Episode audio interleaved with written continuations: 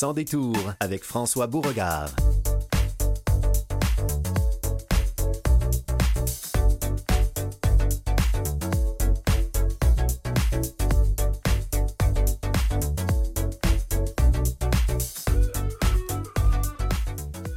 Bonjour tout le monde, ici François Beauregard. Vous êtes à l'antenne de Canal M de Vues et Voix.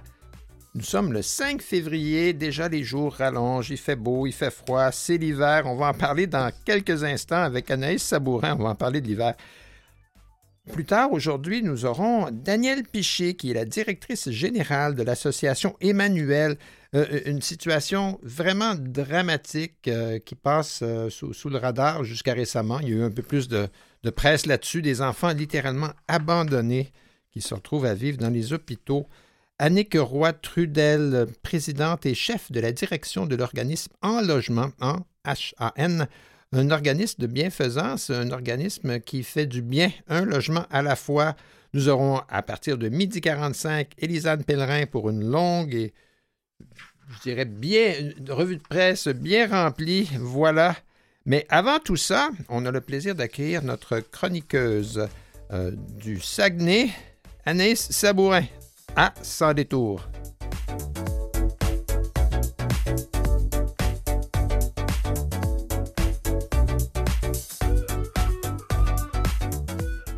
Bonjour Anaïs.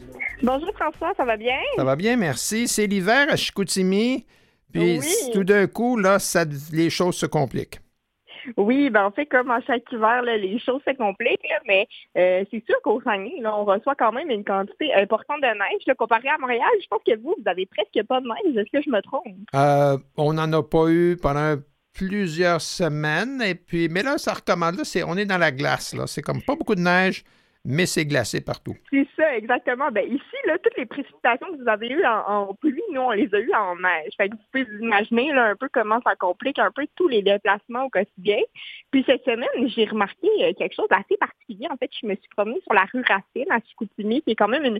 C'est une des... La, Racine, si je peux dire ça, la Racine à, à mm-hmm. Chicoutimi, c'est comme la rue Sainte-Catherine à Montréal, mettons. Oui, le même principe, mais à petite échelle, évidemment. Là, à l'échelle du Saguenay, mais c'est une artère très, très importante économiquement. On retrouve beaucoup de magasins, beaucoup de restaurants aussi, beaucoup de bureaux.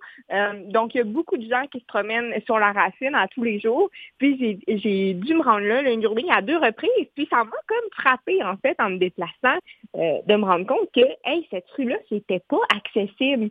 Mais quand je dis pas accessible, c'est pas du tout.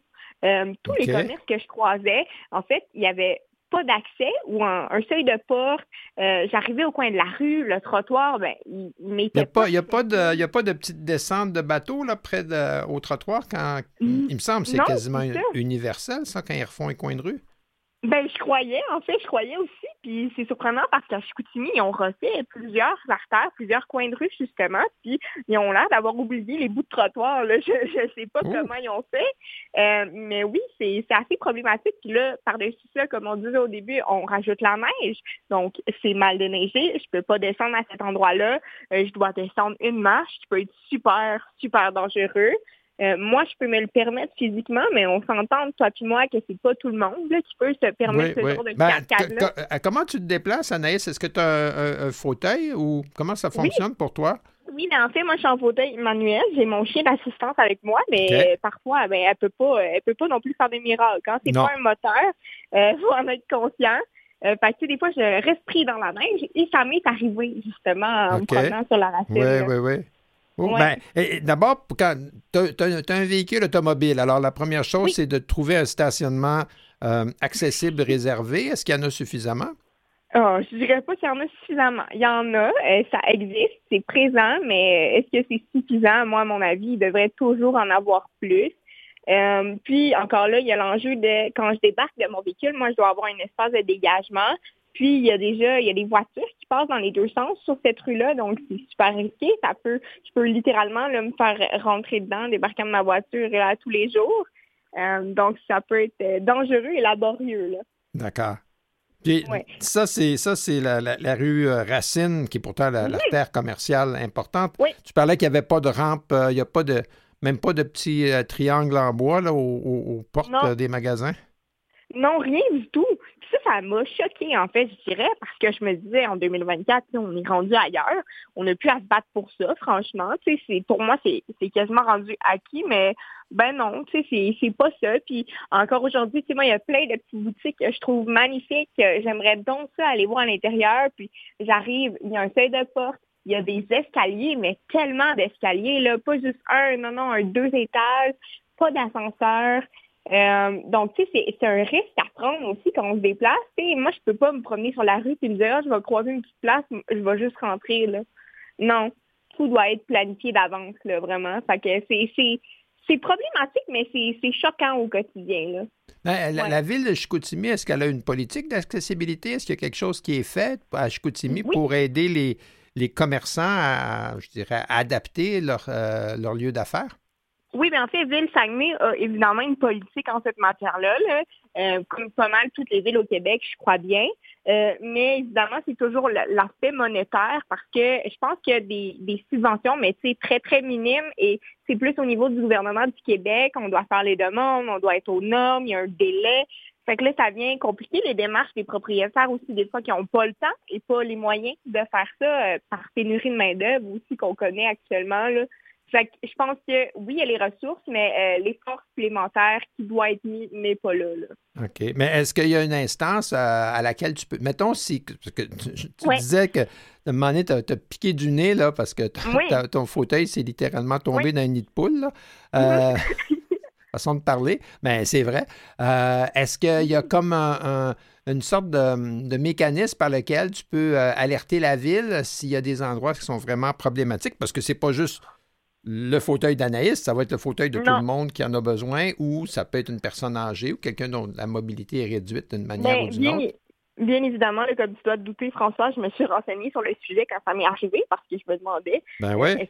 est-ce qu'il y a des recours pour ça? Puis oui, il y, a, un département, dans le fond, des plaintes au niveau de l'urbanisme où on peut appeler puis faire euh, reporter l'incident pour qu'il aille, euh, aille arranger tout ça. Mais encore là, l'enjeu de délai, ça peut prendre deux, trois semaines avant que ça soit fait, un mois. Puis là, je suis pas généreuse dans, dans ces délais-là. Fait que, est-ce que euh, ça peut être fait? Oui, mais quand ça va être fait, reste toujours la question le primordial. Ça, ben, ça, me fait penser, il y a, d'autres villes du Québec qui ont comme pris, euh, je dirais, le, taureau par les cornes. Euh, je pense entre autres à la ville de Montmagny. oui. Je ne sais pas si tu as déjà passé par là. Oui. Bon, ben voilà. Ben, à Montmagny, semble-t-il qu'il y a comme une un, mouvement de coopération avec les commerçants de la ville, justement pour euh, augmenter euh, ou améliorer l'accessibilité des commerces. Euh, il n'y a, pas d'initiative de ce genre-là à Chicoutimi? Non, il n'y a pas d'initiative de ce genre-là. Malheureusement, au Saguenay, ça serait, ça serait bien apprécié de la majorité de la population, je pense. Pas juste de ma part, mais aussi de la part des personnes âgées, de la part des mères qui ont des poussettes. Tu sais, moi, je pense à tous ces groupes-là euh, qui, font face à des enjeux d'accessibilité au quotidien. il n'y a pas seulement les personnes handicapées. Euh, fait que oui, ça serait le, bienvenu. Puis je pense qu'il devrait avoir ce genre de recours-là, mais euh, en région, il y a moins de moyens, moins de population aussi qui sont peut-être mm-hmm. en situation de handicap c'est plus difficile à coordonner tout ça par manque de ah. ressources. Ben, ça, je sais pas. Dans les grandes villes, euh, ils ont peut-être plus de monde puis plus, entre guillemets, de moyens, supposément, là, mais euh, des fois, les résultats sont pas sont guère mieux. Il euh, va ben, falloir que tu déménages à Victoriaville, je pense. Oui. Ben, il faudrait, faudrait quasiment. Parce que Victoriaville a la réputation et tire la fierté d'être la ville la plus accessible au Québec. Là oui, j'ai euh, déjà entendu ça. Je pense qu'il gagne la palme d'or dans le domaine. Voilà, alors il va falloir peut-être, mais là, c'est on ne devrait pas choisir, on, ça ne devrait pas être un facteur quand, on décide où est-ce qu'on va habiter. Voilà. Ben, je te souhaite euh, de, trouver euh, des façons de, de faire bouger les choses à, Ville de Saguenay. Là. J'espère que quelqu'un là-bas nous écoute. Hein, puis ils vont, ils vont communiquer avec toi en disant qu'est-ce qu'on peut faire. je le souhaite bien. Parfait. Ben, je te remercie beaucoup, Anaïs. Merci beaucoup, François. Bye. Bye bye.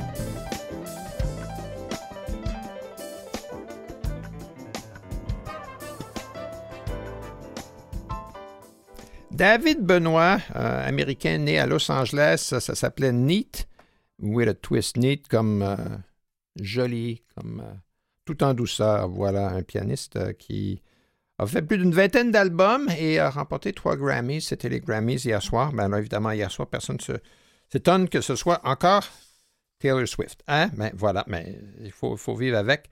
On va parler d'autres choses et d'autres choses je dirais, beaucoup plus lourde, là. On change de registre. Euh, bonjour, Madame euh, Danielle Piché. Bonjour. Oui, bonjour. Vous êtes directrice, bonjour. Vous êtes directrice générale de l'association Emmanuel euh, qui se dévoue à trouver des familles pour adopter des enfants à besoins particuliers qui exige une grande implication de, la part de la famille d'adoption. Il, il, y a eu quelques, quelques articles, quelques chroniques, entre autres, je pense, de Stéphane Laporte, dans les dernières semaines. Puis moi, ça m'a bouleversé d'apprendre qu'il y a une trentaine d'enfants au Québec qui ont été abandonnés. Littéralement. comment ça s'explique? Comment des, parents peuvent juste quitter la pouponnière puis dire non, nous, ça ne marche pas pour nous, on s'en va? Non, c'est pas aussi simple. Non. Hein? non, mais il y en a qui ont simplement des incapacités parentales, d'autres euh, euh, souffrent euh, de toxicomanie, d'autres, bon, ils peuvent être malades également. Donc, non, on n'abandonne pas un enfant comme ça. Là. Oui, ben c'est ça. Ça semblait un petit peu, ça ressemblait à du Victor Hugo, l'enfant abandonné sur le parvis de l'église. Mais, mais sérieusement, il n'en demeure pas moins que le sort de ces enfants-là est maintenant entre les mains de la société. Puis... Tout, tout à fait, oui. Euh, ils sont sous la responsabilité de, des centres jeunesse. D'accord. Et qu'est-ce que c'est quoi le cheminement? Comment est-ce que chez euh, l'association Emmanuel, vous, vous en venez à pouvoir les aider? Comment, comment fonctionne toute cette démarche-là? Donc, euh, comme je disais tout à l'heure, euh, ces enfants-là sont sous la responsabilité des centres jeunesse. Parfois, euh, évidemment, quand ils ont des enfants besoin particuliers, c'est un petit peu plus difficile de trouver des familles. Donc, ils nous interpellent avec certains dossiers. Parce que nous, on le fait sur une base régulière. C'est très peu connu, mais ça fait quand même euh, près de 37 ans que l'on fait ça. Euh, donc, ils nous présentent, ils nous partagent le, profil, le dossier. Ceci dit, les parents doivent toujours faire les démarches auprès du centre jeunesse, donc participer aux demandes d'information le Centre jeunesse va faire également des évaluations. Et nous, parallèlement à ça, on, est un facilitateur autant pour les familles que pour les centres jeunesse. Donc, on accompagne les familles avant, pendant et après tout le processus. Donc, euh, s'ils ont des questions, euh, s'ils ont des, euh, des, insécurités également, donc s'ils veulent en savoir plus sur une maladie donc ou, une condition quelconque, on est là justement pour appuyer la famille. Parfois, ils voient ça comme une grosse montagne, mais quand on explique, bon, c'est quand même mieux. Mais voilà, ça c'est quand même plus près de 37 ans qu'on fait ça. Et on, ne, on ne se substitue pas surtout au centre jeunesse, euh, à rappeler qu'ils sont sous, leur responsabilité. Et nous, ben, ce qu'on veut, c'est trouver un foyer pour la vie à ces enfants-là. Euh, le meilleur foyer également, parce que c'est pas tout de trouver un foyer, mais il faut qu'ils répondent bien aux besoins de cet enfant-là. Alors, il faut que la, famille se sente confortable avec le handicap. C'est pour ça qu'on on, leur demande de nous indiquer euh, quel type de, de, handicap ou de conditions avec lesquelles ils sont euh, confortables euh, pour faire le meilleur jumelage possible. Parce que la bonne volonté de la famille d'accueil, la famille qui va adopter l'enfant de façon euh, permanente. Cet enfant-là va devenir un membre de cette nouvelle famille. Il y a beaucoup de bonne volonté et de générosité de cœur dans, ces familles-là qui ah. se portent euh, volontaires, euh, mais il faut aussi s'assurer que toute cette générosité soit appuyée sur un, certain réalisme. Là. Il ne faut pas négliger que ça va être du quotidien. Oui, exactement, parce que oui, c'est sûr que quand on voit des profils comme on a lu, euh, ça prend au cœur, euh, c'est certain. Euh, toutefois, trouver une famille, puis que dans deux mois, on est obligé d'en retrouver une autre, mais ça rend pas service à l'enfant.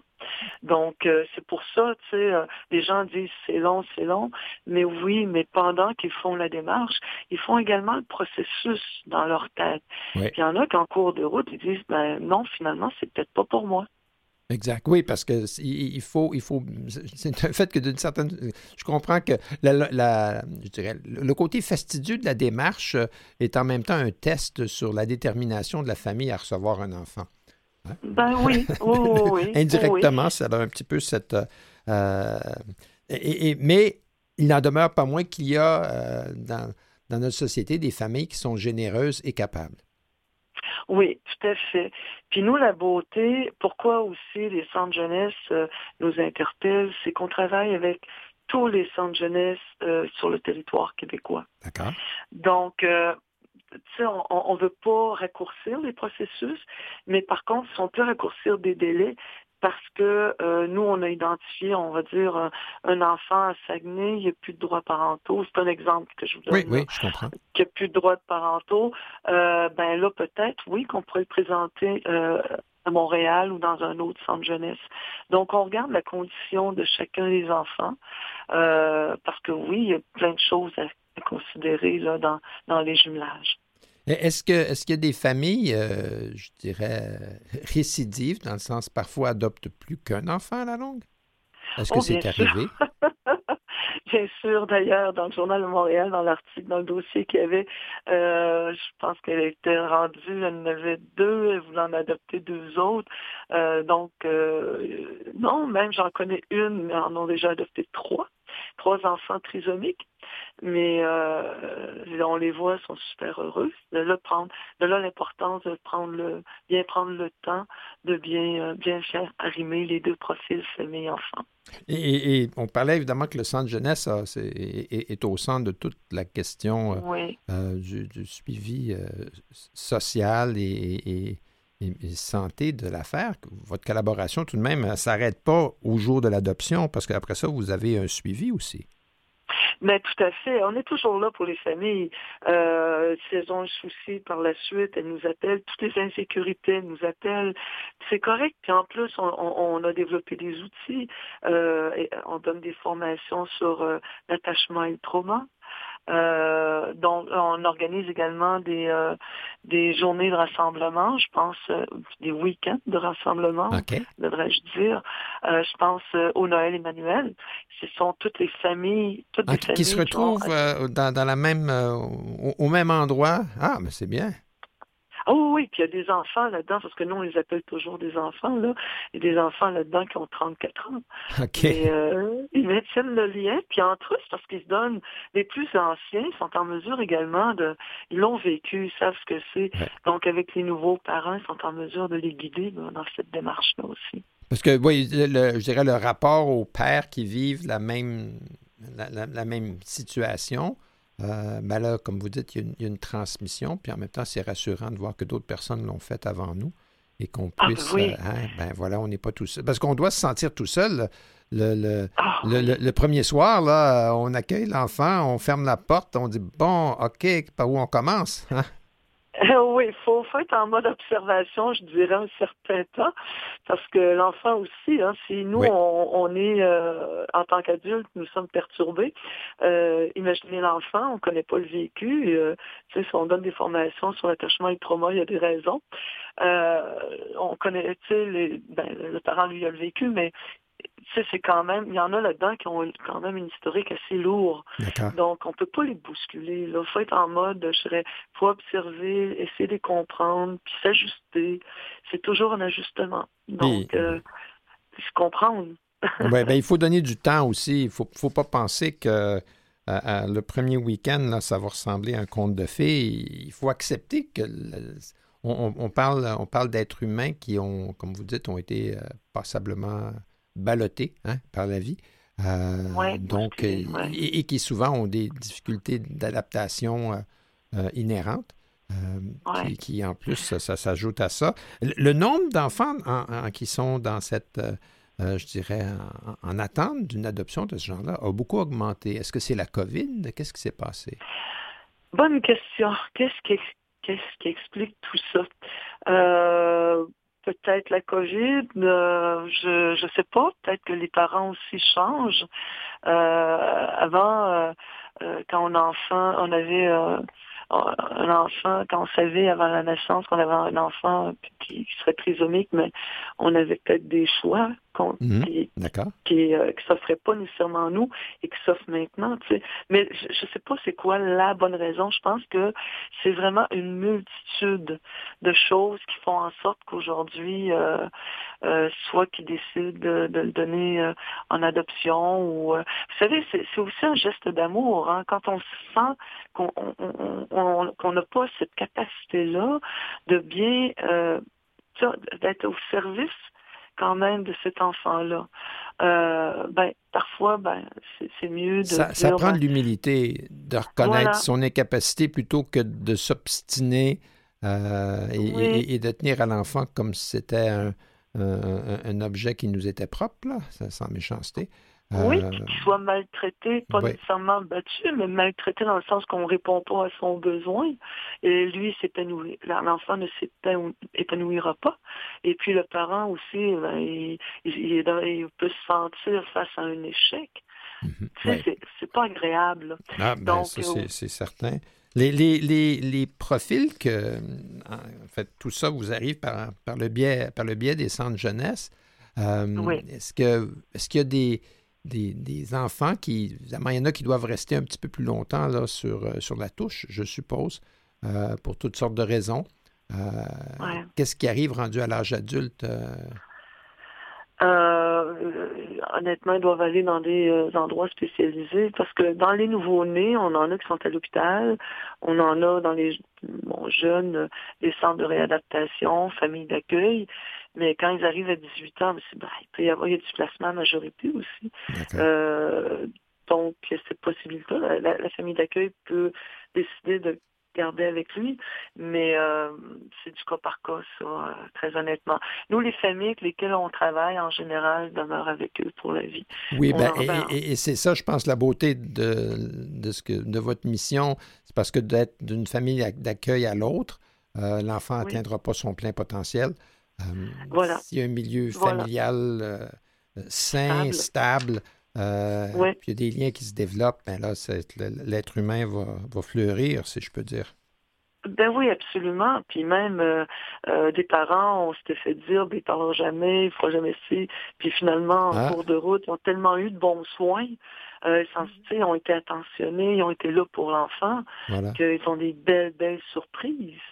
Exactement. Ben, ça, ça, euh, prouve que hein, avec de l'amour et, du temps et de la patience, hein, tout est, tout est, oui, Et, de la patience, tout est possible.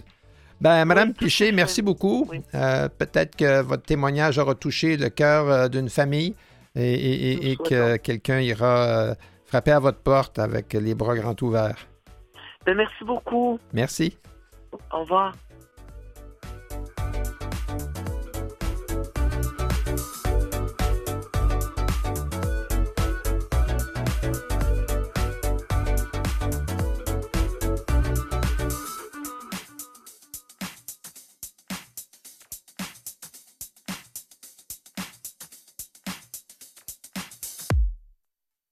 Vous écoutez Sans détour avec François Beauregard. Et avec Mme Annick Roy-Trudel, présidente et chef de la direction de l'organisme En Logement 1 avec un H-H-A-N. Bonjour, Mme Roy-Trudel. Comment allez-vous? Très bien. Bonjour, M. Beauregard.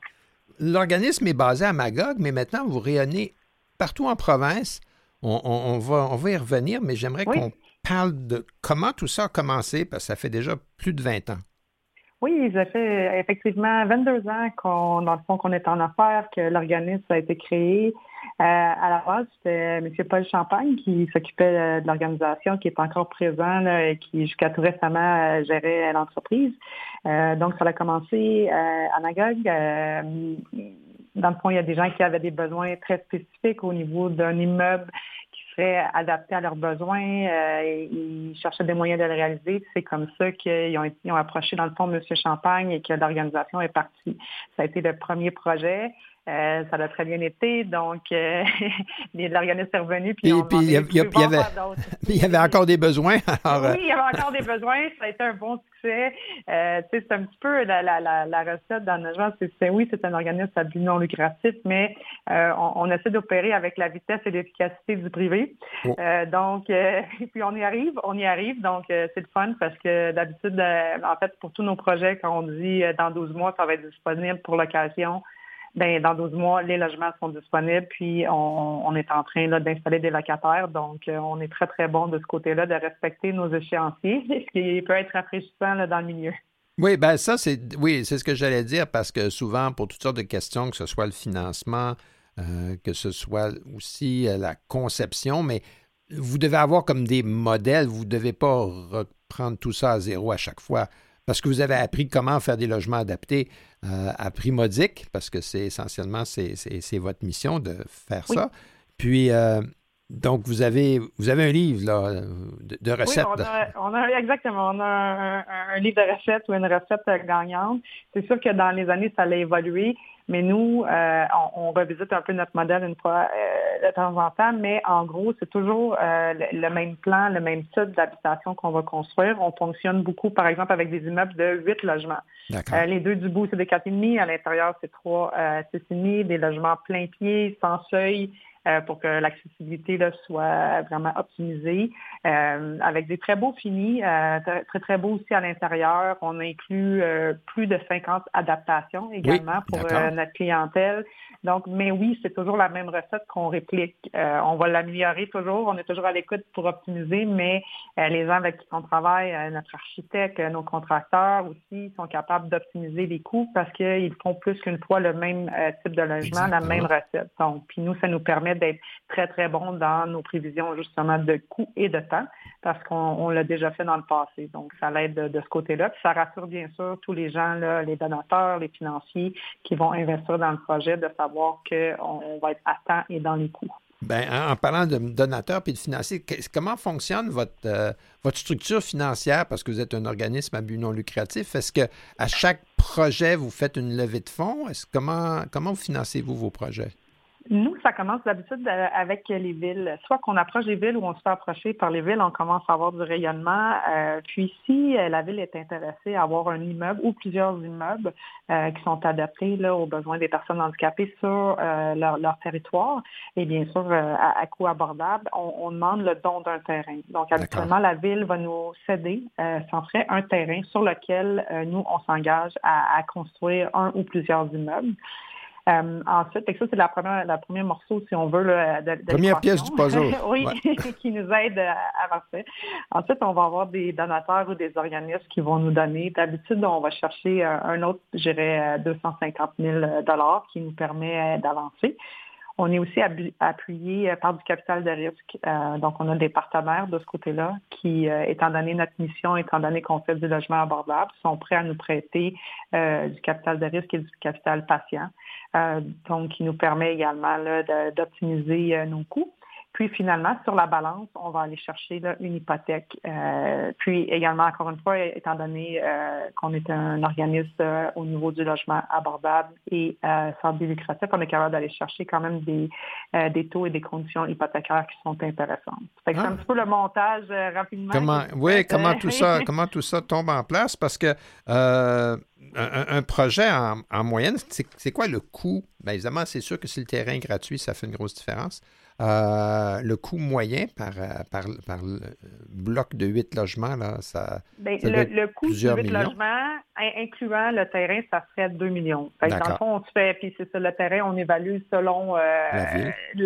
La, ville, ça va être entre 250 et 300 000 que ça vaut, mais on l'inclut dans le 2 millions. Mais nous, on évalue, c'est à peu près 2 millions construire un immeuble de 8 logements.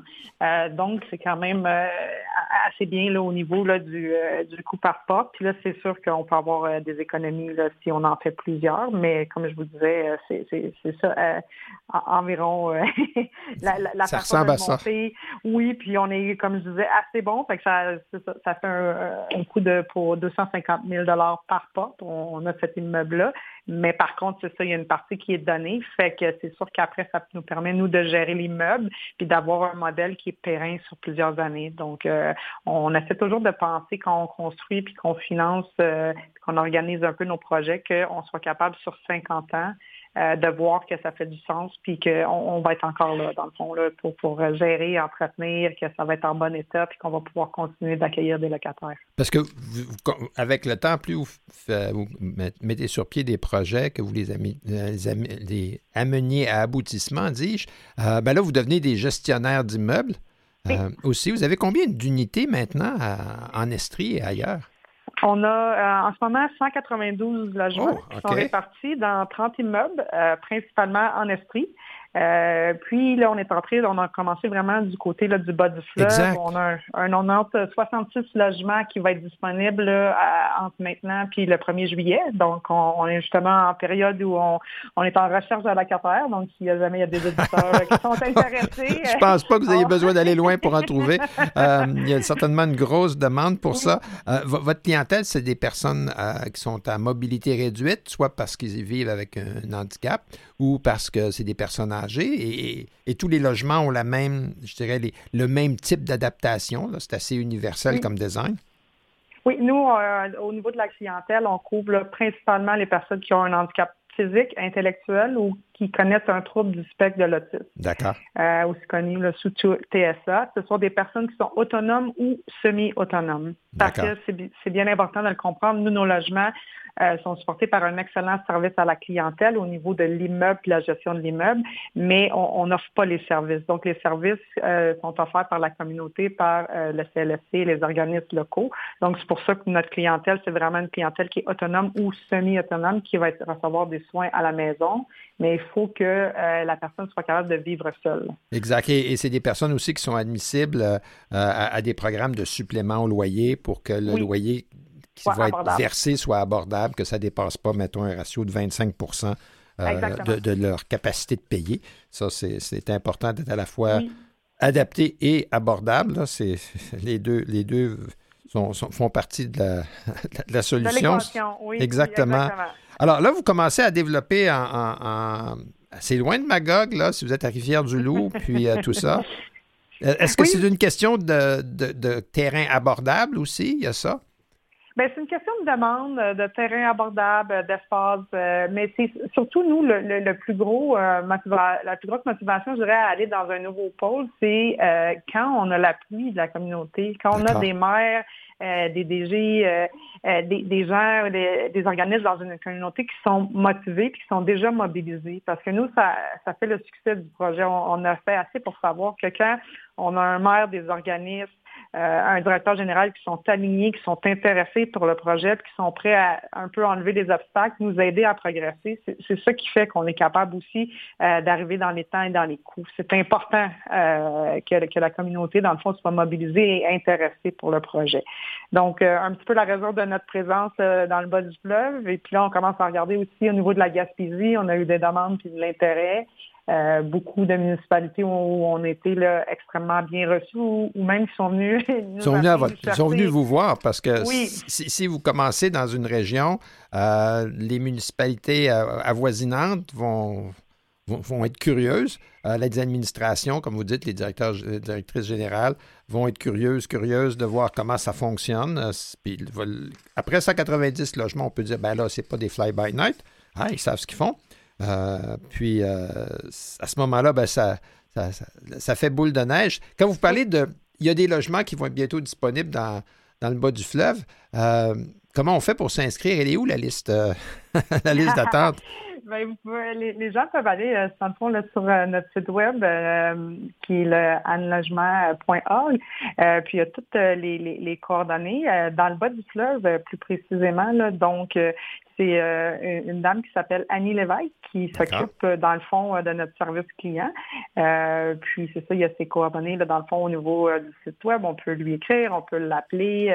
son numéro de téléphone, si vous permettez que je le donne, ça ben, le 1 888 833 1244 Je vais répéter dans le 1-888-833-1244. Donc, c'est la directrice euh, régionale des opérations pour l'Est du Québec. Donc, c'est Mme Madame Lévesque qui s'occupe, là, c'est de justement d'expliquer notre offre, faire visiter les logements, expliquer comment avoir justement le revenu abordable, comment s'inscrire et ainsi de suite jusqu'à la signature là, du bail et également l'organisation du déménagement.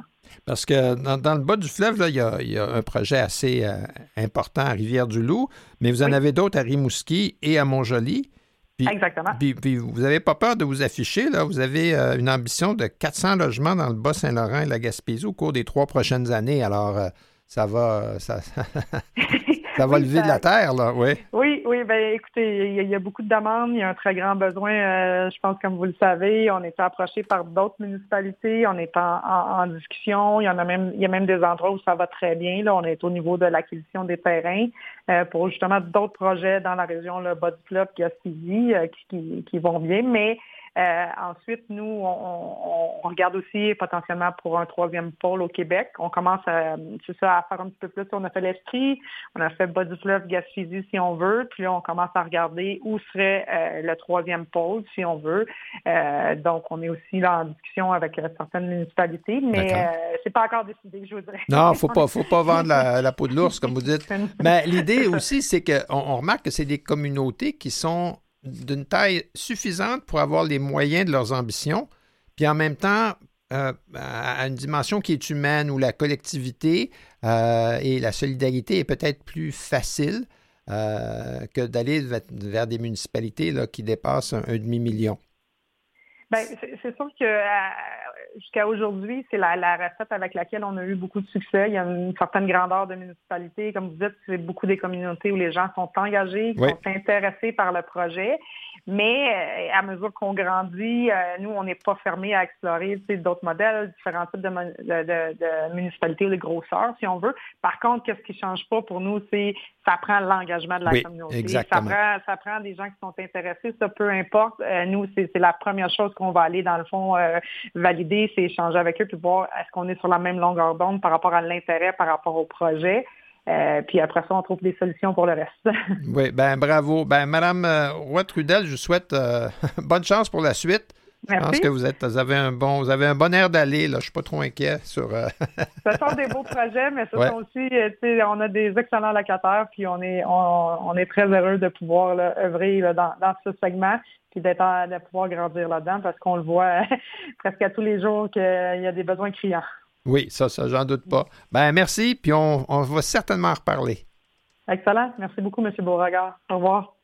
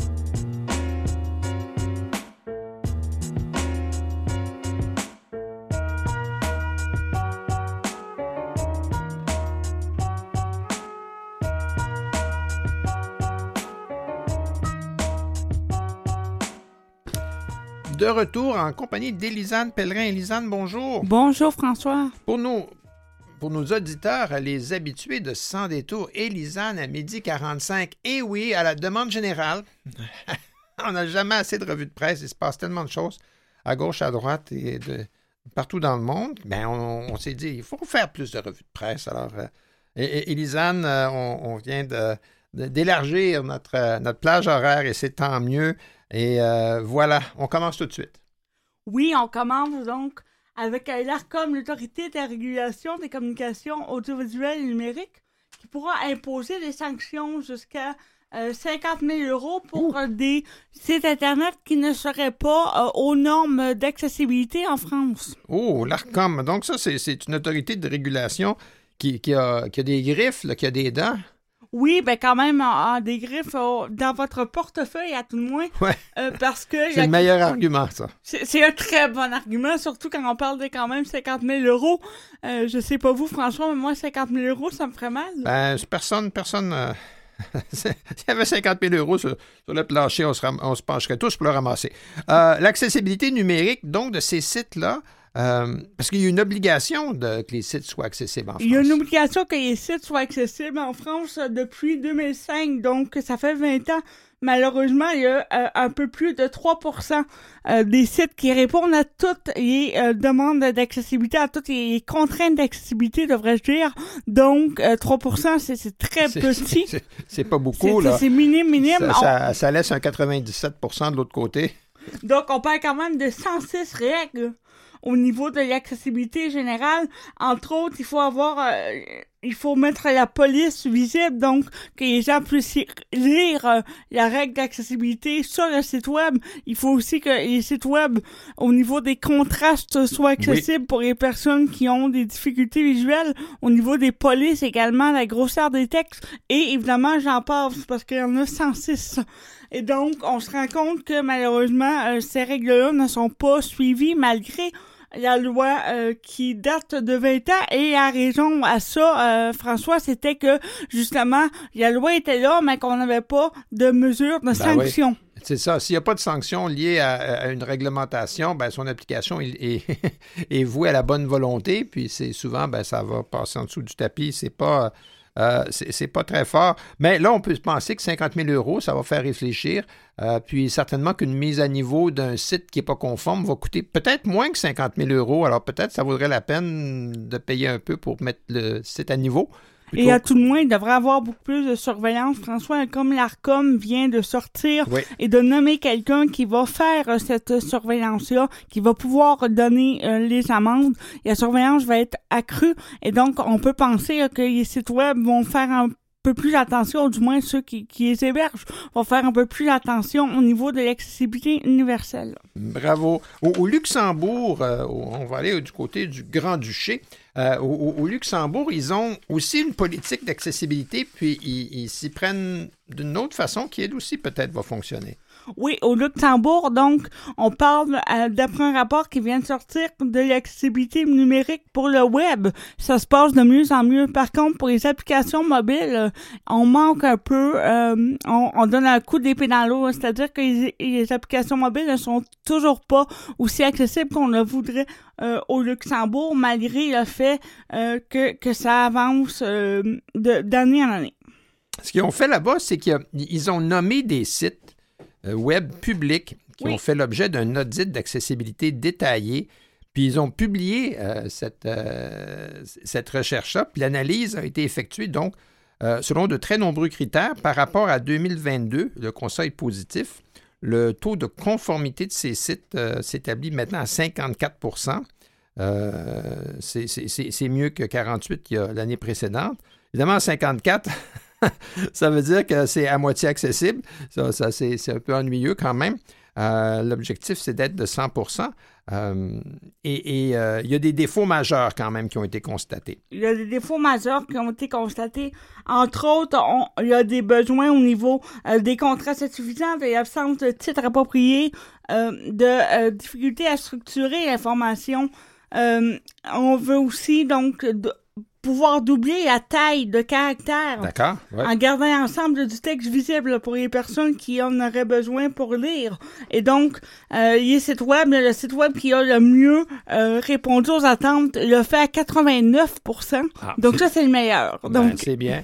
Mais je, pense, je pense que de nommer puis de, de- de rendre public euh, les. Parce que là, on parle de, de- sites web de, de- de- de grandes sociétés qui sont à- présentes au Luxembourg. Alors, ces, ces entreprises, ces organismes-là ont tout intérêt à bien paraître. Là, oui, à- ben en fait, quand tu es nommé dans un rapport comme étant euh, soit le meilleur, soit le pire, euh, tu veux être le meilleur. Voilà, et ça, ça, ça pince un peu. C'est pas, c'est pas comme le 50 000 euros, mais là, on fait, on fait quand même appel à des considérations. On est quand même à palmarès, puis au niveau de, de l'orgueil et au niveau Oui. euh, aussi, bon, au niveau marketing, bien sûr, parce que tu veux pas te faire taper sur les doigts, euh, ça donne une mauvaise publicité à ton entreprise, et donc tu voudrais avoir une bonne publicité et euh, de, Une bonne de- image, de, ouais. de faire dire que tu es quelqu'un euh, qui se soucie de ta clientèle au niveau des personnes qui pourraient avoir des handicaps, ça passe beaucoup mieux euh, que de que de paraître le contraire, en fait, de paraître pour une entreprise qui qui ne euh, respecte pas ses utilisateurs. Donc, tu veux être du bon côté de, de la médaille. Ben, et, ça me fait penser, euh, on, va traverser l'Atlantique, on va revenir par chez nous parce que ce que tu viens de dire, Elisane, ça me fait penser à, ce, qui, ce qui arrive euh, aujourd'hui au Québec. parce que vous le savez, c'est la semaine de la canne blanche hein, qui se déroule du 4 au 10 février. Ah, ça, c'est important d'en parler.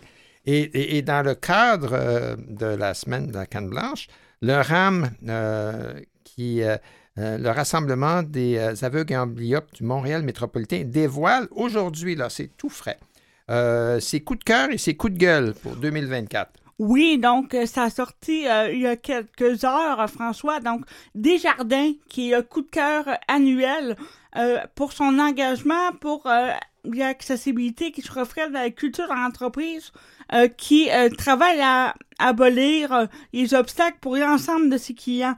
Parmi les finalistes, on avait aussi la plateforme Tout.tv de Radio-Canada et le Musée d'art contemporain de Montréal.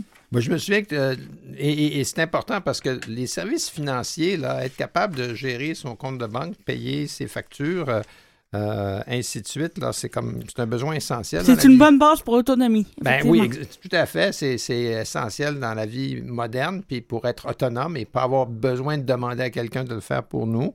Exact. Alors que, que Desjardins euh, donne l'exemple aux institutions financières en ayant un site qui est, euh, qui est accessible. Ça, c'est excellent. Puis ça a été souligné donc par le prix Coup de cœur 2024. Et il faut le souligner, ce prix-là, c'est, c'est un prix qui est populaire dans le sens où ce sont les. Le, le RAM, pendant toute la deuxième moitié de 2023, demande euh, à ses membres, et, euh, et- et le courriel circule pas mal partout dans la communauté, euh, donnez-nous vos coups de cœur. Et, donc, ça vient, ça vient de la base, ça vient des usagers. C'est pas, c'est pas rien, ça. Et quand même, le RAM a une grande communauté. ils, sont, très, très connus. Donc, euh, ça donne euh, à Desjardins un, un beau, euh, un beau coup de pouce, un beau coup de cœur pour euh, continuer l'accessibilité. Effectivement, euh, c'est très important dans l'optique où euh, donner son NIP à quelqu'un, ça cause toujours des problèmes. Donc, Oui. il faut essayer d'éviter. et euh, tant mieux si les personnes en situation de handicap peuvent être autonomes. Exactement. Puis ben, là, il y a l'envers de la médaille parce qu'il y a aussi la remise du prix coup de gueule. hein. Alors, c'est un peu comme le prix orange, le prix, prix citron. Alors, malheureusement, il y a aussi des, des, euh, des organismes, des entreprises dont euh, les services en ligne sont très déficient. Puis là, on pointe du doigt les épiceries. Oui, on a pointé du doigt largement, François. Donc, euh, toutes les épiceries, euh, avec toutes les bannières confondues, les épiceries circulaires en ligne se méritent le coup de gueule, le coup de gueule, oui, pour leur consultation euh, qui manque d'accessibilité. Donc, pour les personnes malvoyantes ou, aveugles, bien sûr, essayez de voir un circulaire en ligne. Vous Oh. irez voir, c'est très, très compliqué, c'est très petit. Euh, ça fait, ça euh, fait penser, tout à l'heure, on parlait du musée d'art contemporain qui fait très bien les choses en termes d'accessibilité, mais, mais euh, euh, un, un circulaire là, avec toute la couleur, les photos, Oui. c'est touffu.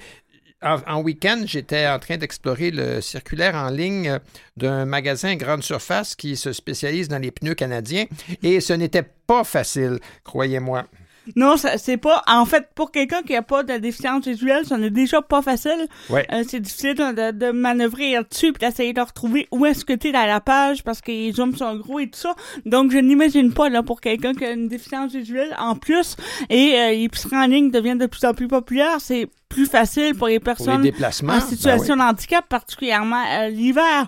Et malheureusement, là, ça peut devenir tout un casse-tête quand on n'est pas capable de voir ce qu'il y a dans le circulaire et quand il faut Parce essayer que- de deviner. Oui, euh, parce que, ce un, si ça peut nous éviter de sortir sur un trottoir mal déneigé, Oui. Puis, euh, comme il y a une précarité alimentaire, d'avoir des aubaines, c'est important. En parlant de trottoir mal euh, dégagé, euh, le, le coup de gueule euh, en deuxième place, et pas tellement loin derrière, il y avait les pistes cyclables de la ville de Montréal euh, qui sont euh, difficiles, euh, je dirais. De... Oui, on en a parlé dans les dernières semaines.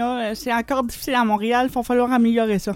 Oui, tout à fait. Ben, on fait une petite pause, Élisane, puis on revient, puis on va parler de mesures du gouvernement canadien pour l'emploi, et on aura notre chronique ligne aérienne.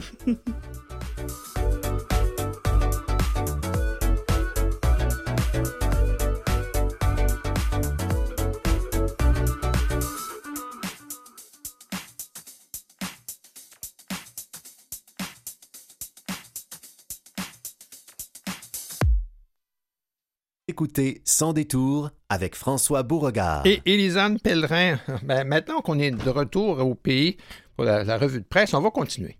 On va continuer et comme vous le disiez, François, avant la pause, on va parler du ministre de l'Emploi, euh, du développement et de la main-d'œuvre et des langues officielles, Randy euh, Boissonneau, qui a annoncé une campagne publicitaire qui s'appelle Milieu de travail inclusif, qui se déroulera jusqu'en mars 2024.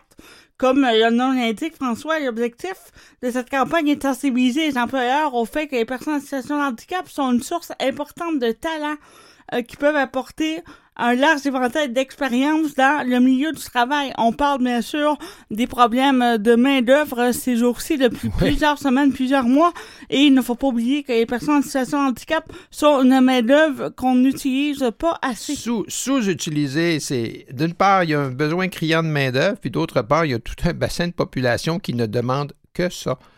Hein? Voilà. Oui, et comme on le disait, bon, c'est bon évidemment pour l'économie, mais c'est bon aussi pour euh, la société au niveau social. Ces gens-là, euh, Ouais. quand ils ne sont pas isolés, ils développent évidemment moins de problèmes euh, de santé mentale, de santé physique. Et donc, c'est toujours bon pour, c'est bon pour tout le monde, au bout de la ligne, tout ça. Et donc, la campagne va euh, elle touche les petites et les moyennes entreprises par intermédiaire de publicité sur les médias sociaux et sur le web, dans les balados et à la radio. Euh, donc, on, on va mettre en évidence le site internet canada.ca, barre oblique juste là. Juste là. Oui, ben, ça- moi, ça me fait penser, il y avait avant, euh, ça fait très longtemps ça, un- un- il y avait une taverne sur la rue Atwater qui s'appelait la taverne Drette là. Euh, Oh! Ça a disparu. Oui, c'est pas des blagues. C'était marqué Drette là avec une grosse flèche. Euh, mais euh, sans- J'ai une idée, mais je n'ai pas connu. non, ben voilà. Alors, c'est, je trouve ça amusant qu'un un site s'appelle Juste là, en voulant dire, ben, c'est juste là. Euh, c'est un répertoire de renseignements et d'outils et de ressources sur la façon d'embaucher des personnes en situation de handicap et de créer des milieux de travail inclusifs. Alors, c'est pas compliqué pour les employeurs, c'est canada.ca barre oblique juste là. Hein? J-U-S-T-E-L-A. Et sur ça, on va trouver euh, euh, des renseignements sur le Fonds pour l'accessibilité. Il y a plusieurs programmes du gouvernement. Il y a le Fonds sur l'accessibilité, le programme de stage pratique pour les étudiants, le programme de solutions pour la main-d'œuvre sectorielle, le programme Emploi d'été Canada, la stratégie canadienne de formation, le, le Fonds d'intégration pour les personnes handicapées a créé des milieux de travail plus inclusifs et plus accessibles. Ouf! Effectivement, il y a plusieurs programmes euh, qui peuvent aider à l'inclusion des personnes en situation de handicap qui sont euh, très euh, positifs pour les employeurs qui décident de s'y lancer. Il y a quand même euh, plusieurs choses que vous pouvez faire là, pour inclure des personnes en situation de handicap sans que ça vous coûte trop cher. Voilà. Et, et donc, ça, cette campagne-là a été lancée euh, de la part du ministère de l'Emploi. Alors, on a hâte de voir ou d'entendre les annonces, là, un peu savoir comment ça résonne, tout ça. Ben, on espère que ça va conscientiser des employeurs qui vont euh, faire le saut pour avoir une clientèle euh, euh, efficace, loyale et, et- et qui, qui, sera, qui sera également, je dirais, un, un moteur économique en plus. Au Oui. Québec, les RPA, encore ce matin, il y avait une nouvelle d'un RPA qui venait de fermer à, à- à Côte-Saint-Luc. Euh, il y a eu un témoignage là, encore. Dans les RPA, les, les loyers sont astronomiques. Oui, les loyers ne cessent pas d'augmenter, François, et on en parle depuis euh, plusieurs semaines. On a des problèmes au niveau de, des loyers, au niveau général, mais bien sûr, là, quand on parle de RPA, donc de résidence pour aînés, on parle d'une population qui est particulièrement vulnérable. Et euh, déjà, les, les logements n'étaient pas euh, facilement abordables avant la crise du logement. Donc, imaginez maintenant, on parle de hausse dépassant les 65 Ouf! Oui, et il faut bien comprendre que souvent, c'est euh, dans, dans des situations de RPA où il y a des ce qu'on appelle catégorie 3 ou 4, là, où il y a un certain niveau de service euh, de- au-delà de- du simple logement. Mais il y a beaucoup de choses qui sont vendues à la pièce. euh, de faire tel geste ou de faire tel geste pour la personne, Oui. ben, ça fait des, des micro-factures. Puis ça, ça minote. Là, à la fin du mois, c'est fou. Il y avait un article dans, dans la presse, je pense, où on parlait de quelqu'un qui était rendu à 111 000 par année pour se loger. Euh, c'est pas... euh, c'est pas une façon... C'est pas viable. Voilà. Non, euh, 111 000 pour une personne euh, âgée, donc euh, qui probablement est à la retraite, là, imaginez. Euh, même pour quelqu'un qui travaille activement, là, c'est il y a, y très peu. qui. Voilà, il y a très peu de gens qui font plus de 100 000 par année Pour se donc- loger. pour se loger. voilà, effectivement. encore mangé ici, là. Euh, mais, mais donc, voilà. Donc, les RPA sont en crise. Euh, et, ben là, Québec euh, euh, alloue de, de l'argent pour ça. Oui, Québec a donc annoncé qu'on qu'on allait donner un, peu d'argent euh, pour essayer justement de, de réduire le nombre d'RPA qui ferment parce que les fermetures sont un grave problème. Et les fermetures font en sorte qu'on on amène une, ra- une rareté qui fait en, sorte aussi qu'on peut augmenter euh, Ouais, les frais des services euh, et que les pauvres personnes qui sont dans ces RPA-là euh, n'osent pas contester, euh, n'osent pas partir parce qu'ils savent bien qu'il va y avoir des difficultés à trouver un autre endroit où rester. Donc, voilà, pour répondre à ça, le gouvernement du Québec a donné une enveloppe budgétaire qui va permettre aux petites RPA, donc euh, de euh, pouvoir donner des, des services sans trop augmenter la facture. On parle de 200 millions euh, pour soutenir les RPA de euh, 30 logements ou moins. Au moins, c'est ça qui est la, la, la, la petite RPA, c'est défini comme 30 logements au moins. On parle de 200 millions sur 5 ans. Donc, c'est 40 millions par année. Euh, euh, ça va faire un bout de chemin. Euh, André Castonguay, directeur du Réseau québécois des OSBL d'habitation, ben, applaudit, euh, euh, applaudit cette initiative. Mais c'est certain aussi que ça fait pas... C'est bon, ce sera pas assez. Euh, il y a comme un- dans une société où la population vieillit, euh, que des résidences pour personnes âgées ferment, là, ça va comme dans un contre-courant, de, je dirais, de, démographique. À Magog, ça va dans l'autre sens. Oui, ben faut bien ramener un peu de bonnes nouvelles, François, pour ne pas déprimer euh, nos auditeurs. Ah non, surtout quand il fait soleil. Voilà. Donc, la Maison des années et, et alternative de Magog, qui est située au coin de la route 112 et du chemin Soutière, qui ouvre, euh, François, donc, euh, qui ouvre cette semaine. Oh, Il va, qui va pour, en fait, la semaine prochaine, là, je m'avance un peu, c'est la semaine prochaine. Donc, euh, le 13 février, juste à temps pour la Saint-Valentin. Ça devait ouvrir donc à l'automne 2022. Malheureusement, ça a été retardé euh, pour euh, les mêmes raisons que d'habitude, là, c'est-à-dire des, des, des hausses de frais, des problèmes au niveau de la construction Oui. et tout, et tout, et tout. exact. Et donc, mais euh, Mais, la bonne nouvelle, voici. François, c'est que voilà, ce sera ouvert le 13 février prochain. Euh, Le budget initial était de 40 millions de dollars. On n'a pas beaucoup euh, de euh, d'informations sur combien ça a coûté finalement, quelles ont été les causes des délais et tout ça.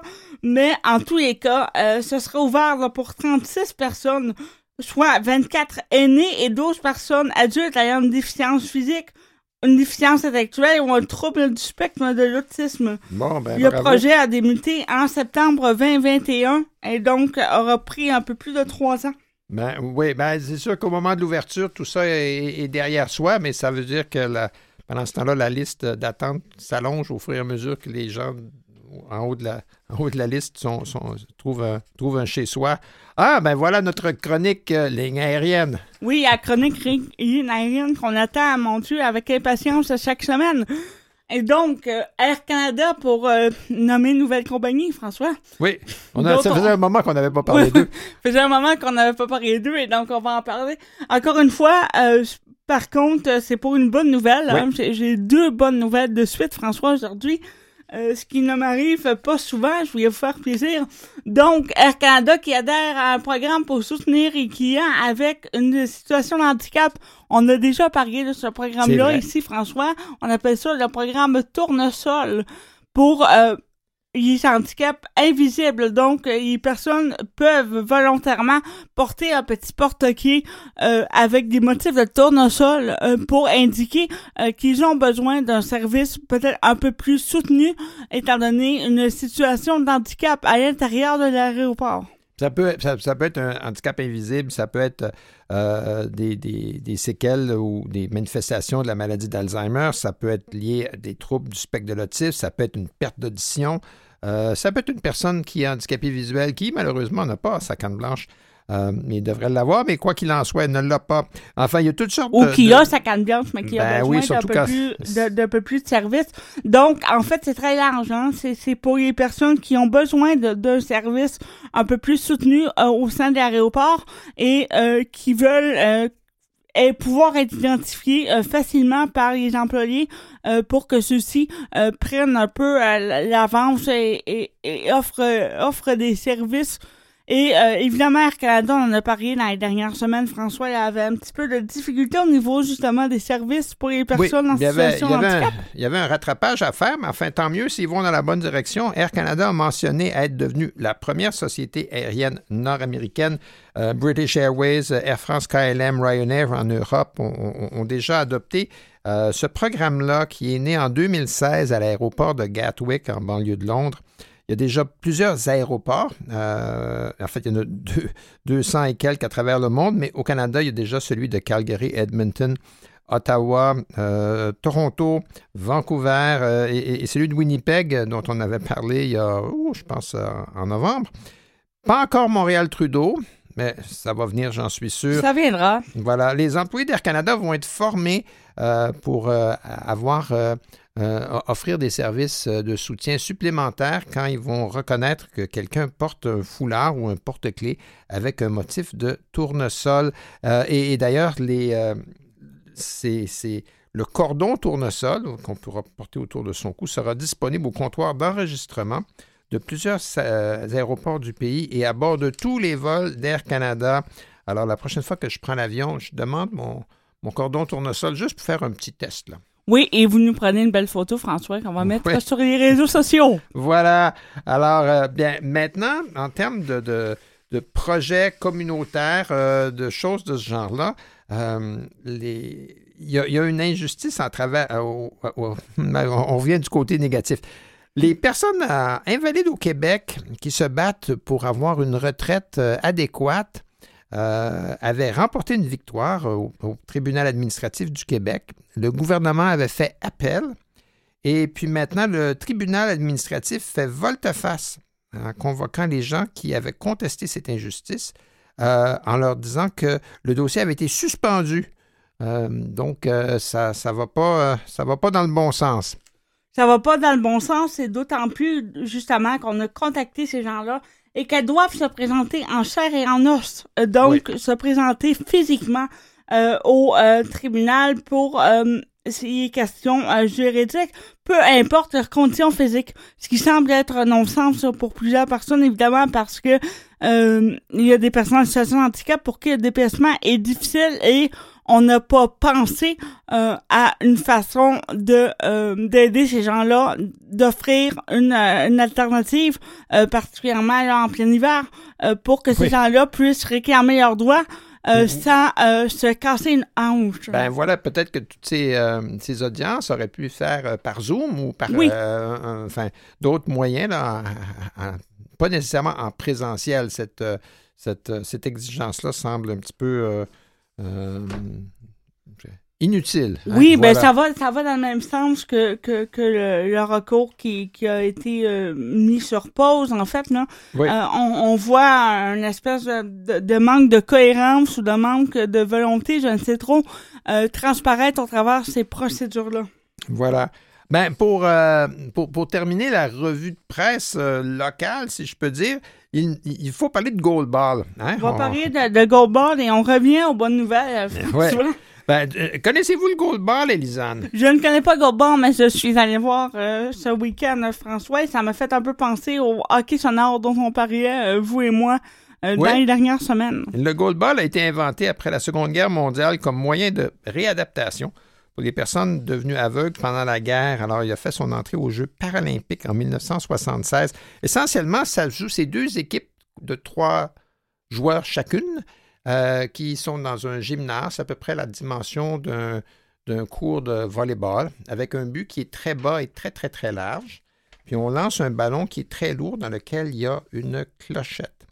Ce qui est un peu spécial dans le, le goalball, c'est qu'on demande à la foule d'être parfaitement silencieuse pendant la compétition parce que les compétiteurs sont aveugles ou même s'ils avaient un résidu, ils portent un bandeau pour s'assurer qu'ils ne voient que dalle.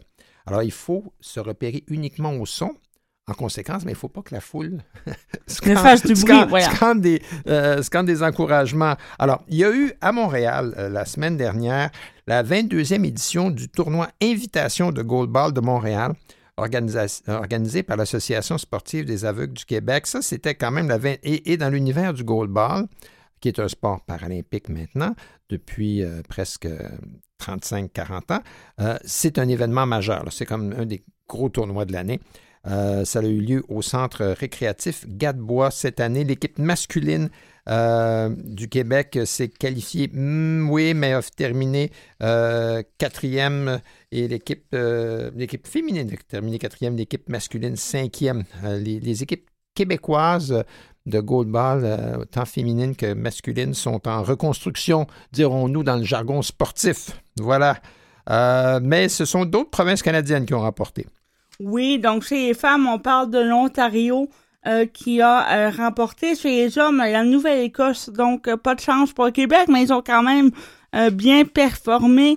Il faut dire qu'il y avait six équipes au niveau masculin, euh, cinq, quatre équipes pardon au niveau féminin, et donc pour les équipes du Québec, il faudra, vous le dites François, se reconstruire, mais quand même c'est une, belle, un beau, une belle façon, dis-je, de faire connaître un golfboard et c'est toujours Oui. amusant là, pour les sportifs de se retrouver et de pouvoir pratiquer leur sport, peu importe les résultats. L'important, c'est de participer. Oui, mais c'est tellement plus plaisant que de gagner.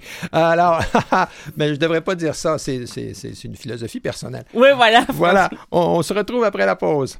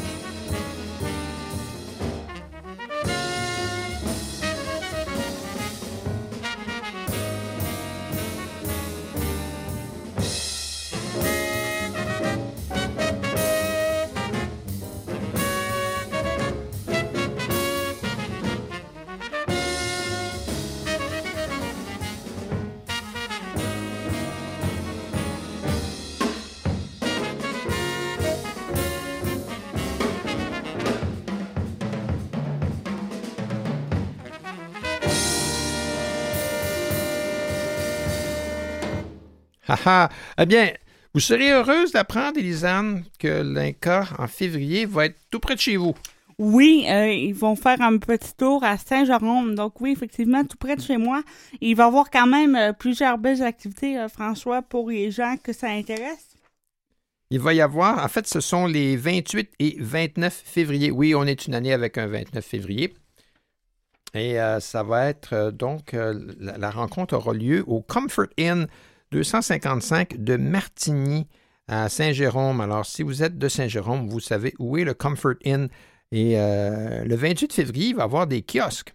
Oui, des kiosques d'organismes de la région, donc entre 13h et de 13h à 14h, devrais-je dire, et de 16h à 17h. On parle de plusieurs organismes, dont l'Association des personnes handicapées visuelles et aveugles des Laurentides, le Bouclier aussi, qui est le CSS des Laurentides. On va aussi avoir le regroupement des usagers du transport adapté et collectif euh, des Rivières-du-Nord et euh, la RLPHL, Oh!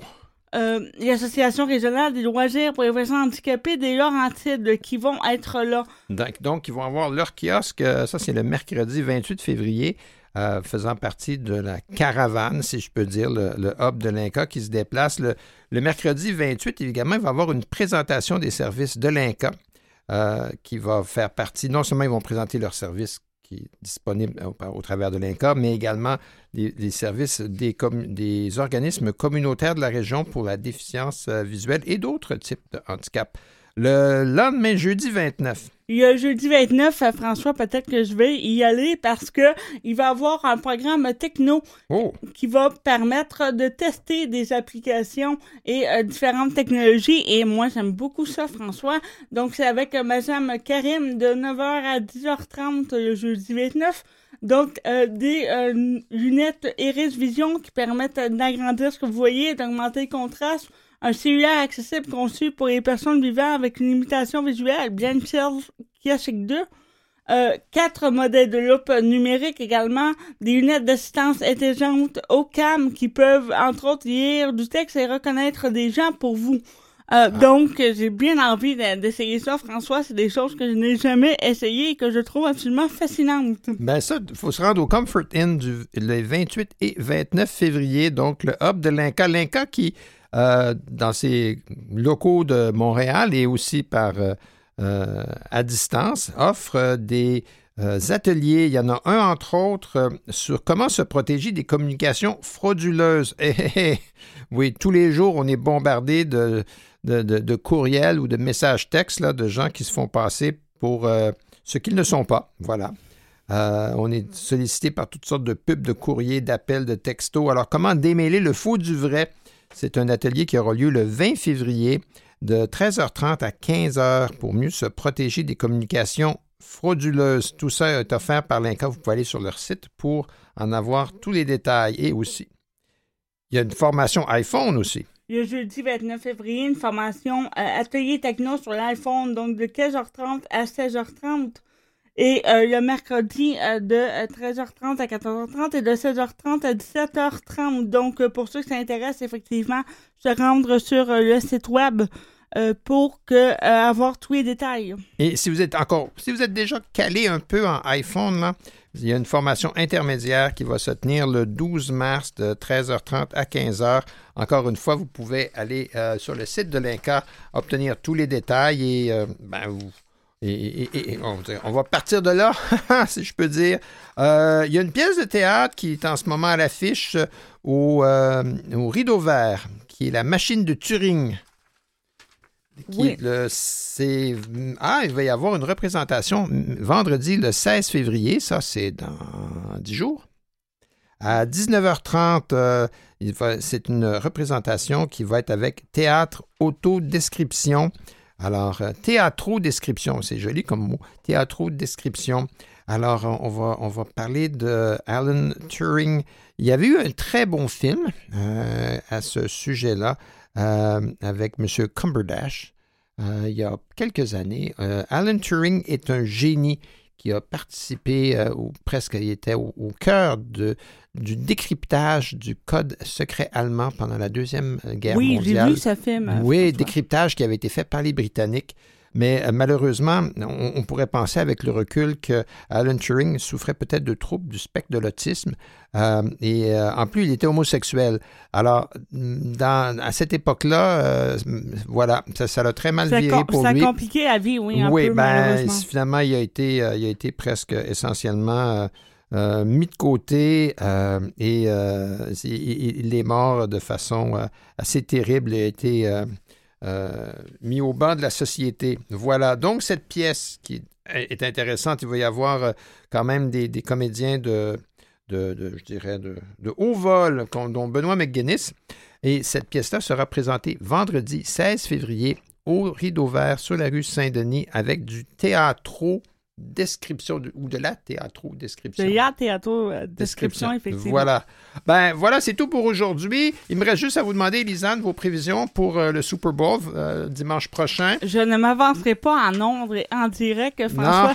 Je, suis, en fait, je suis mêlée. Je ne sais plus, je ne sais plus Ouais. trop où, où donner de la tête. euh, je, je, je croyais en, une- en une victoire euh, des Chiefs, mais là, je- C'est plus sûr. Ah, ben là, il y, a- y une compl- il y a une théorie complotiste comme quoi c'est déjà dans le sac que les Chiefs vont gagner ben, parce à que. chaque fois que, que les Ah, il y a un font truc là, euh, c'est vraiment hmm. tordu, comme quoi Taylor Swift et, et, euh, et- et, euh, Travis Kelsey, c'est toute la frime, c'est pas vrai. Et c'est parce qu'après Oh. ça, ils vont gagner pour donner plus de visibilité et ils vont endosser les démocrates. Ah, parce que clairement, ils en ont besoin. La pauvre Taylor Swift a vraiment besoin de visibilité ces jours-ci. Oui, encore un quatrième Grammy pour le meilleur album hier. Cela dit, merci beaucoup encore à Mathieu Tessier à la techno, Élisane Pellerin et qu'on n'entend pas mais qui est toujours là, Claire Guérin à la recherche, François Borgard qui vous dit à tous à la semaine prochaine. On verra le Super Bowl, comment ça s'est passé.